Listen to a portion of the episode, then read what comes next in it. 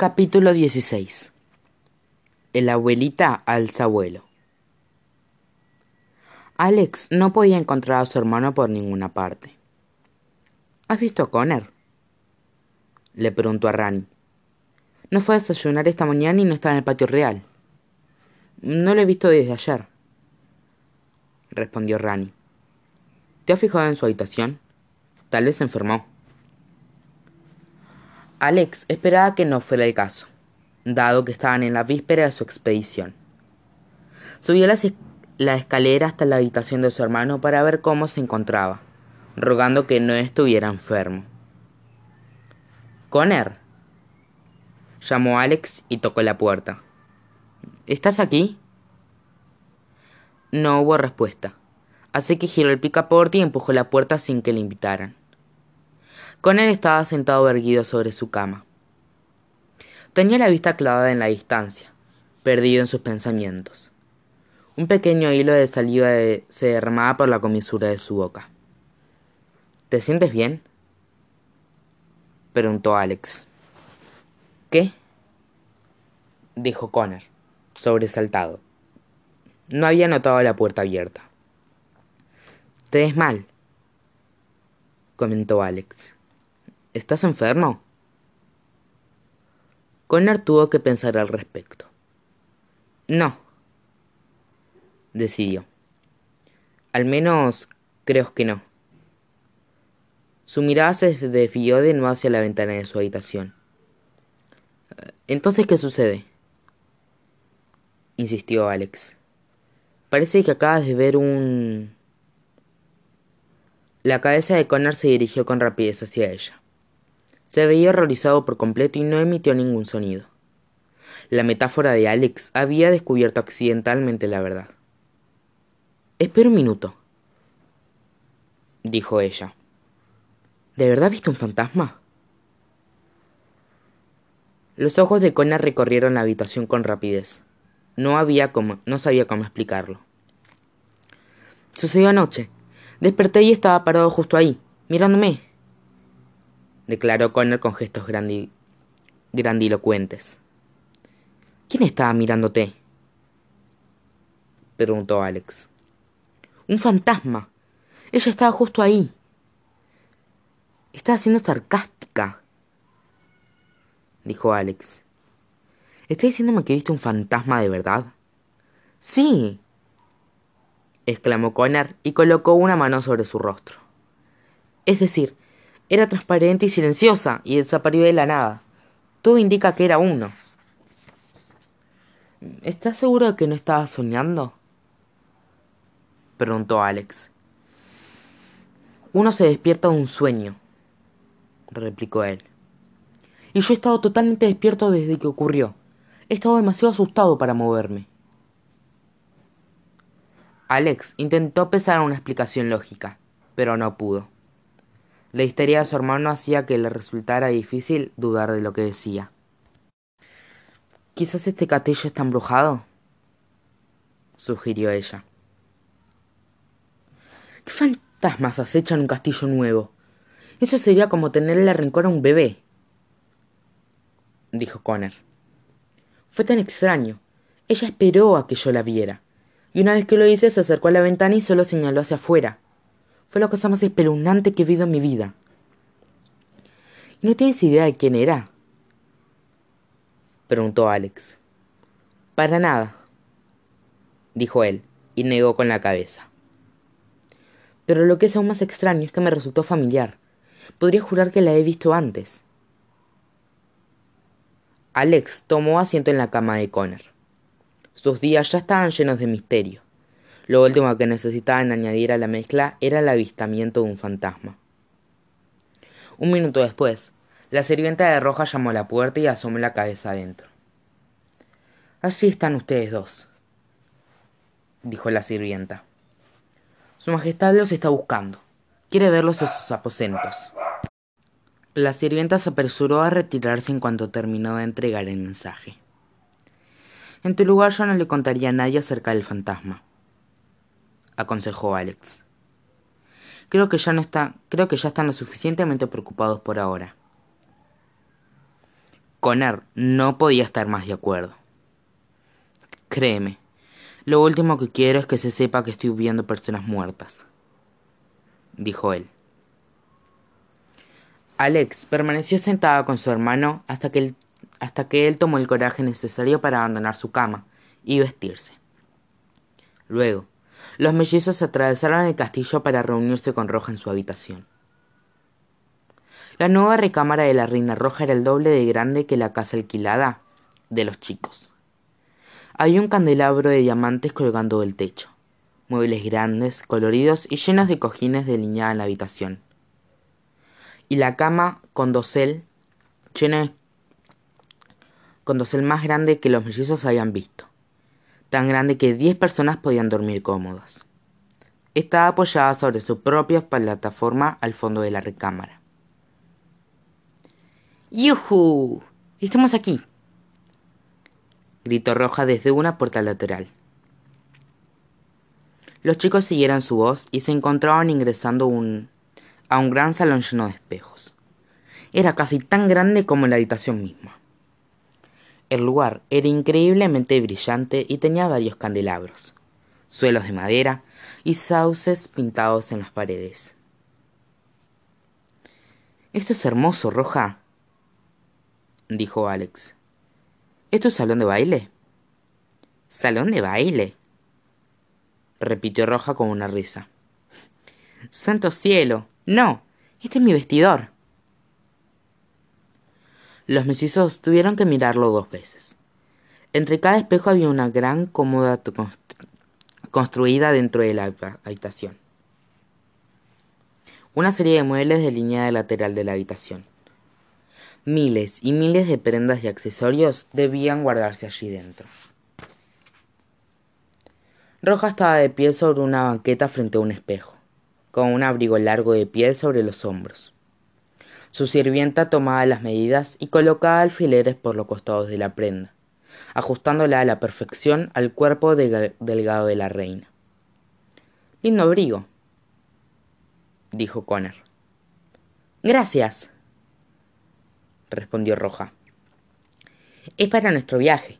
Supuse que puede hacer frío mientras volamos, volamos por el cielo, en especial en las montañas del norte, donde vive la reina de las nieves. ¿Alguno de ustedes trajo un abrigo apropiado? Alex y Connor negaron con la cabeza. Por suerte, siempre pienso en todo, añadió Roja. He ordenado que les fabricaran dos abrigos para ustedes con el material que sobró. La sirvienta les lanzó dos abrigos de piel a los chicos y ellos se los probaron. No tenían un corte tan elegante como el que le estaban ajustando Roja pero se les arreglarían bien. Los mellizos tenían que admitir que era un gesto muy amable de parte de la reina. Continuaba sorprendiéndolos. Gracias, Roja, dijo Alex. Connor bajó la vista hacia el abrigo con sospecha. ¿Qué es esto? preguntó. O debería decir, ¿qué era esto? Solía ser la alfombra que estaba en la biblioteca, respondió Roja. De pronto, Alex y Connor se pusieron muy incómodas. ¿Estás diciéndome que llevamos puesto al gran lobo feroz? indagó Connor. Sí, dijo Roja, sin el más mínimo remordimiento. Era suave, ¿no? Los mellizos se pusieron muy tensos, como si lo que tenían encima todavía estuviera vivo. Mm, no sé qué decir. Muchas gracias por pensar en nosotros. Dijo Alex apretando los dientes. No hay problema. Respondió Roja y bajó de la banqueta. Ahora, suban así se los ajustan como es debido. Salvar al mundo no es excusa para llevar ropa que no calza bien. Alex fue la primera en pararse sobre la banqueta y en que la sirvienta le entallara el abrigo hablando de cosas que solían estar vivas, comentó Connor. Me preguntaba, ¿alguien ha muerto alguna vez en este castillo? Alex lo miró con intensidad. Connor no hizo contacto visual con ella. No, gracias al cielo, respondió Roja. ¿Por qué haría semejante pregunta? Connor se encogió de hombres con inocencia. Por nada, dijo él. Si alguien hubiera muerto, sin embargo, tú siquiera sabrías al respecto. Roja lo fulminó con la mirada de un modo peculiar. ¿Estás planeando ser el primero? preguntó ella. Claro que no, replicó Connor. Solo tenía curiosidad. Olvida que te lo mencioné. La sirvienta terminó de entallar el abrigo de Alex y siguió con Connor. Recitos de Oro ingresó al vestidor un par de minutos después. Tuvo que ajustar la mirada a la luz. ¿Dónde estoy? preguntó Recitos de Oro, protegiendo su rostro de los candelabros. Estás en mi vestidor, dijo Roja, poniendo los ojos en blanco. Pobrecita, ha estado viviendo tanto tiempo como un animal que ni siquiera puede reconocer uno. Le susurró a la reina a los mellizos. Por un segundo creí que había entrado el sol, dijo Ricitos de Oro. El barco está casi terminado y lo, y lo cargaremos pronto. Necesitaremos un bataúl, un baúl. Rani dijo que podría encontrar uno aquí. ¿Eso dijo? Preguntó Roja, un poco molesta de que Rani hubiera enviado recitos de oro hacia su habitación. Me temo que se equivocó. Todos los baúles aquí arriba están llenos. Recitos de oro le ignoró. Vio la fila de contenedores en el fondo de la habitación y se dirigió hacia uno de ellos. Perfecto, dijo. Abrió uno de los baúles y descartó la pila de zapatos de tacones que contenía. Disculpa, necesito eso. exclamó Roja. Bueno, nosotros lo necesitamos ahora, replicó Recitos de Oro y comenzó a arrastrar el baúl vacío, vacío fuera del vestidor. ¿Para qué? preguntó Roja. Lo llenaremos de provisiones explicó Recitos de Oro. Armas, faroles, cuerdas, cosas que de verdad necesitamos para el viaje. Sus zapatos tendrán que vivir en otro lado por ahora.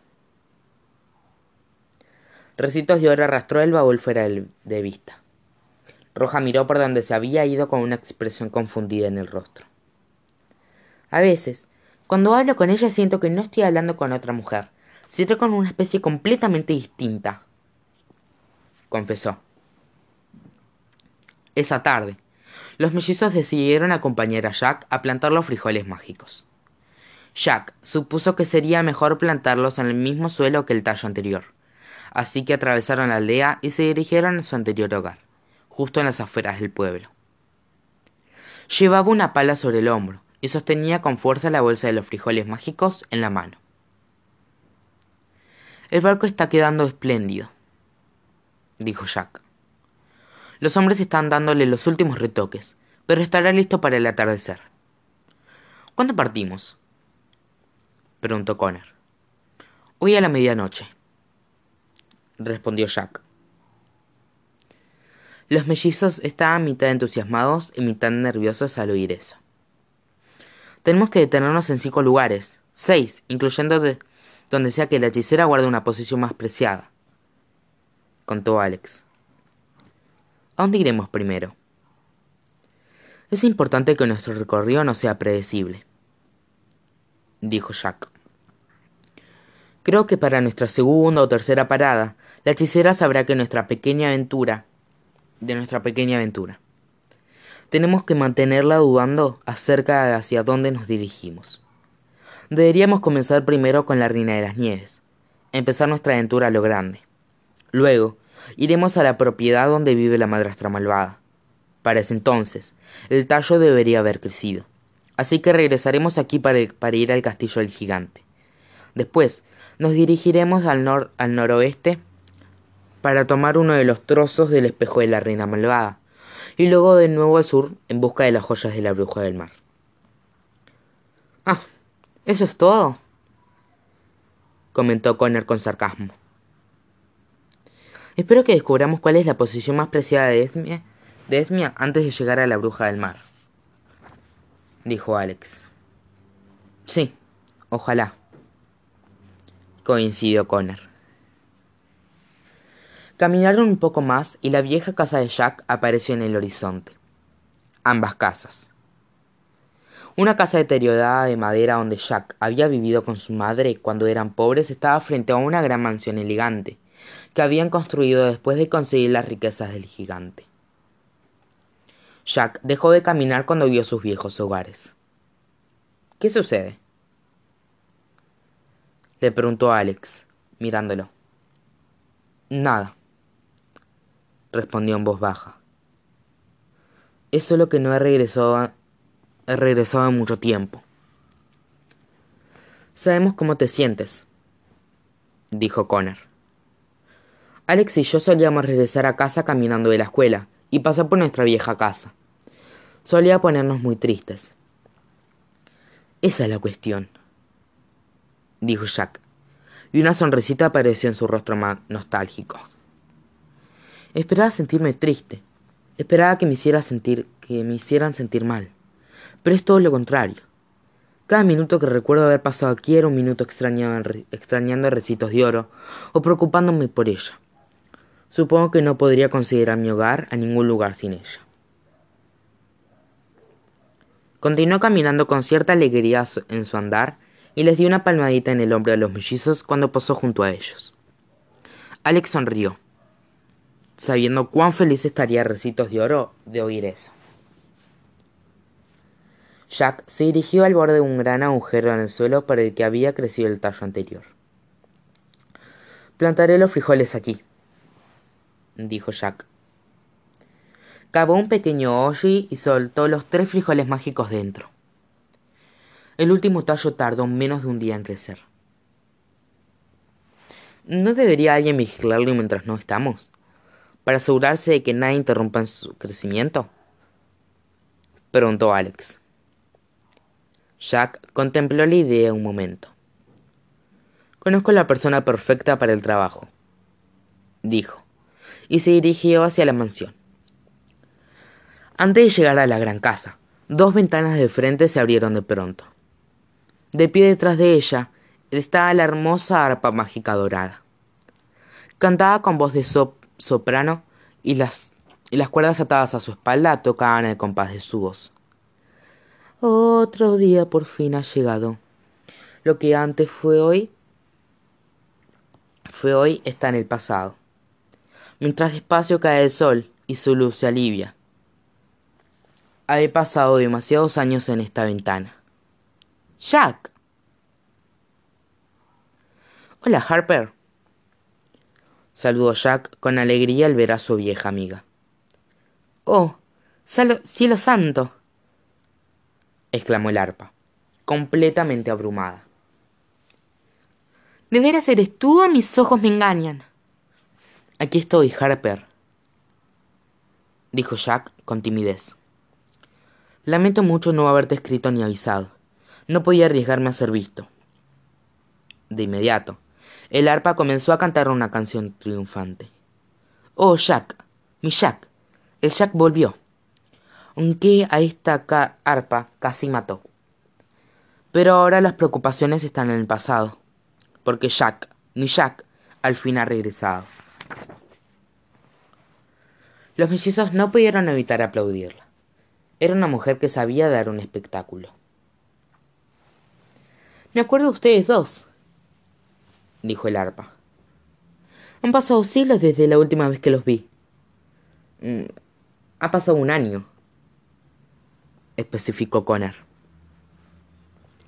¿Tan solo un año? preguntó el arpa sorprendida. Hubiera jurado que fueron décadas. El tiempo pasa mucho más lento cuando solo tienes que mirar para mirar el césped y una casa vieja. Y solo las ardillas te hacen compañía. Uno de los ojos del arpa comenzó a temblar. Los mellizos habían sentido lástima cuando Jack vivía en la casa con ella. No podían imaginar lo que había sido para ella estar en completa soledad. Las cuerdas del, del arpa tocaron los primeros acordes de una balada triste. Llevo una vida muy solitaria y no es una maravilla. Estoy tan sola como una semilla. Árbol de hojas solitarias soy, pero nadie cree lo, que, lo sola que estoy. Alex y Conner aplaudieron de nuevo, aunque con menos energía. Pero te ves genial, le dijo Connor, intentando disipar la tensión triste que había. Lamento, lamento que hayas estado sola. Harper. De verdad. Si hubiera sido, si hubiera sido seguro de regresar a visitarte, lo habría hecho. Se disculpó Jack.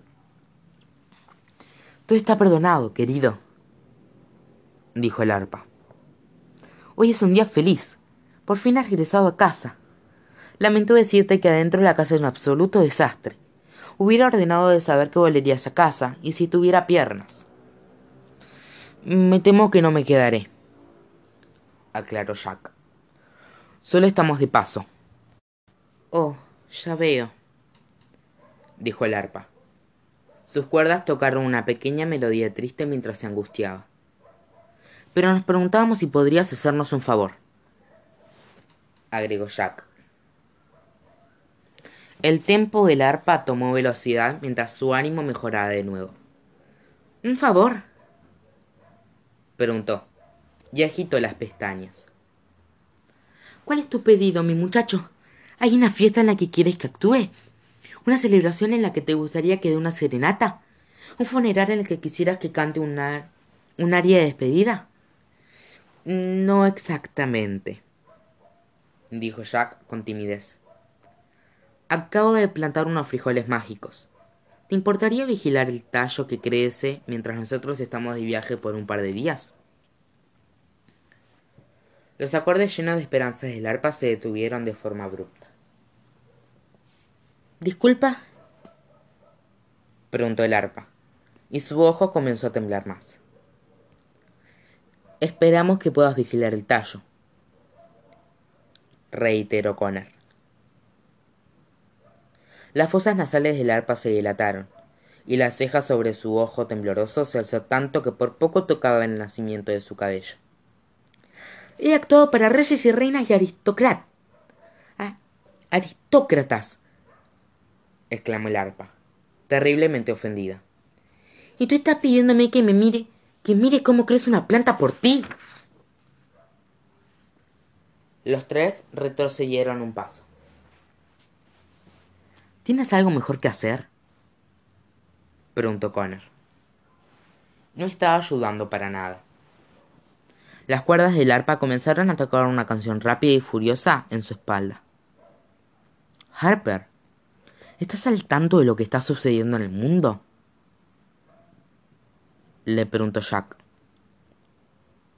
A menos que haya, a menos que haya sucedido directamente frente a esta casa, no. No, no me he enterado.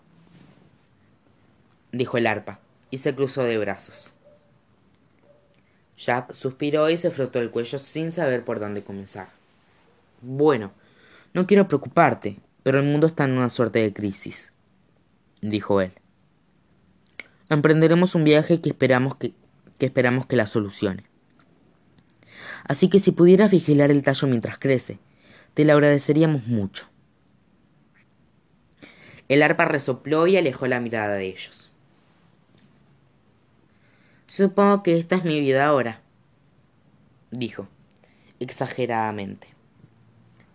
Quien antes era una artista famosa de la realeza y de los ricos, Ahora es la niñera de una planta. Vaya, cuánto, cuán bajo he caído. Una sonrisa astuta apareció en el rostro de Jack cuando se le ocurrió una idea. A cambio, propuso él, haré que te mudes al castillo de la reina Caperucita Roja.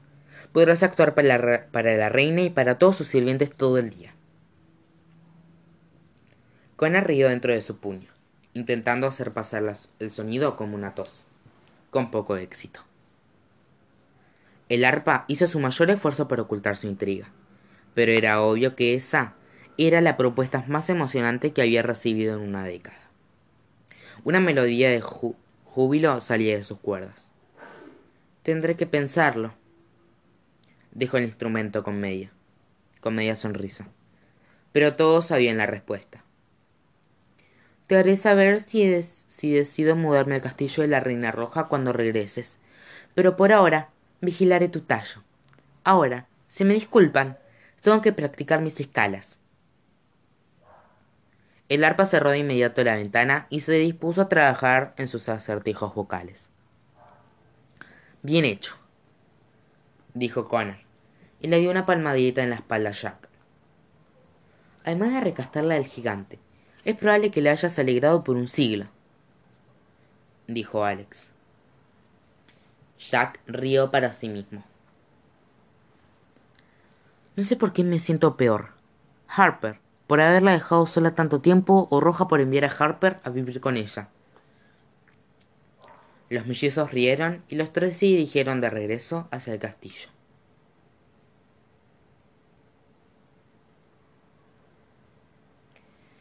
Los chicos empacaron todas sus pertenencias y se reunieron con los otros en el patio real a medianoche.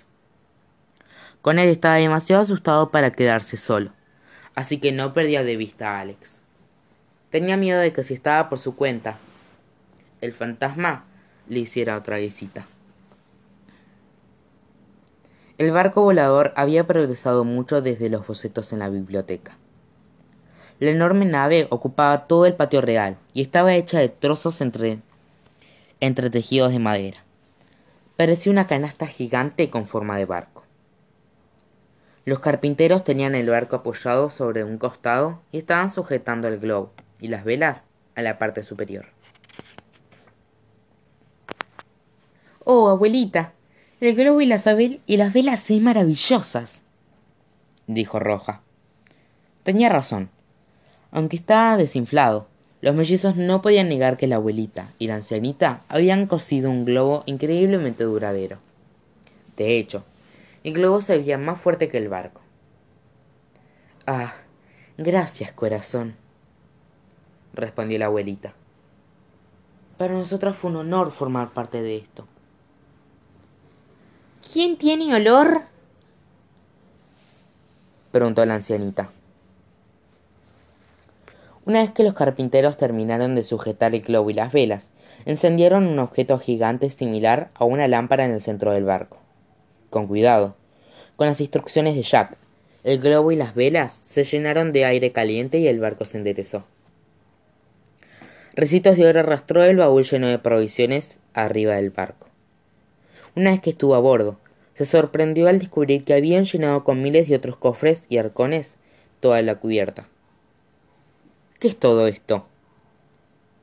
preguntó Recitos de Oro a los que no estaban en la embarcación. Mm, son las provisiones de la reina roja, respondió el tercer cerdito. ¿Qué provisiones? Dijo Ricitos de Oro, enfadada con una mirada asesina. Ah, relájate, Ricitos, gritó Roja. No sabía cuánto tiempo estaríamos de viaje, así que me aseguré de llevar varias opciones de vestuario. Ricitos de Oro con Contuvo visiblemente su frustración y se aseguró de que todo estuviera amarrado de la forma correcta para el despegue. Rani no había traído nada suyo al barco, excepto una pila alta de sus libros favoritos de la biblioteca. Solo algo para pasar el rato, dijo Rani.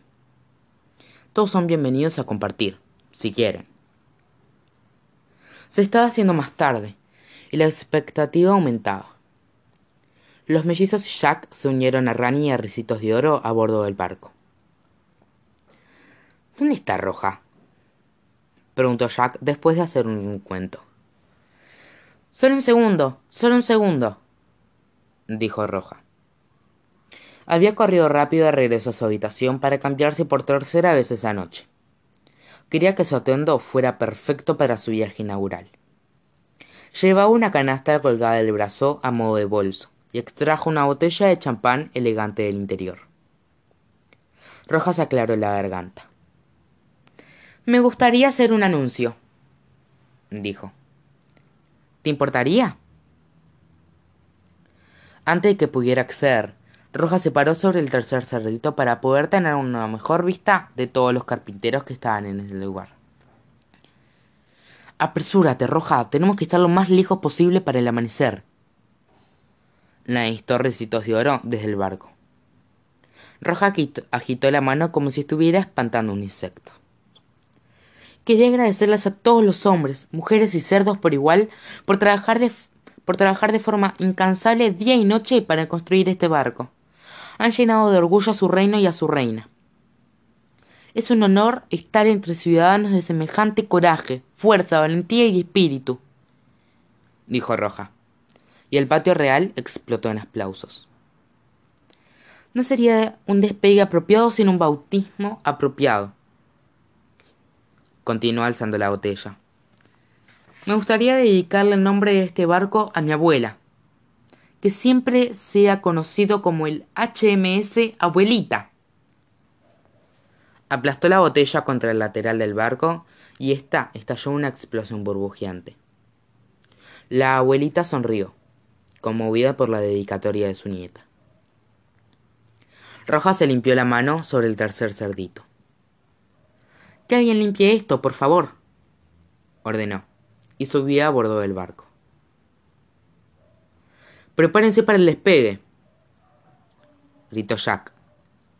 Jaló una palanca cercana a la, a la llama y ésta cuadriplicó su tamaño. Recitos de oro y los mellizos se sujetaron de la barandilla. Rani se aferró al, timo, al timón gigante. Trabó con dificultad y sus delgadas piernas de rana temblaron, pero estaba listo. El abuelita, tal como lo había llamado Roja, se elevó con suavidad, más y más alto por el patio real. Los carpinteros dieron vítores desde el suelo.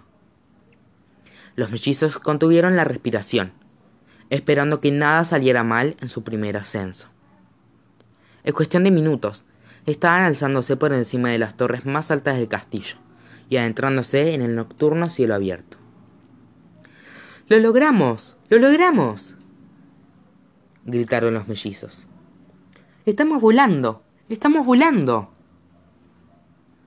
Era muy tranquilo y sereno. Una brisa fresca nocturna soplaba entre ellos mientras el reino de la capa roja se hacía más y más pequeño. Con delicadeza, Rani giró el timón y las velas apuntaron al, apuntaban el barco en dirección al norte. Los mellizos no podían deshacerse de las sonrisas orgullosas que compartían con el resto. Su visión se había hecho realidad y su vuelo oficialmente había comenzado.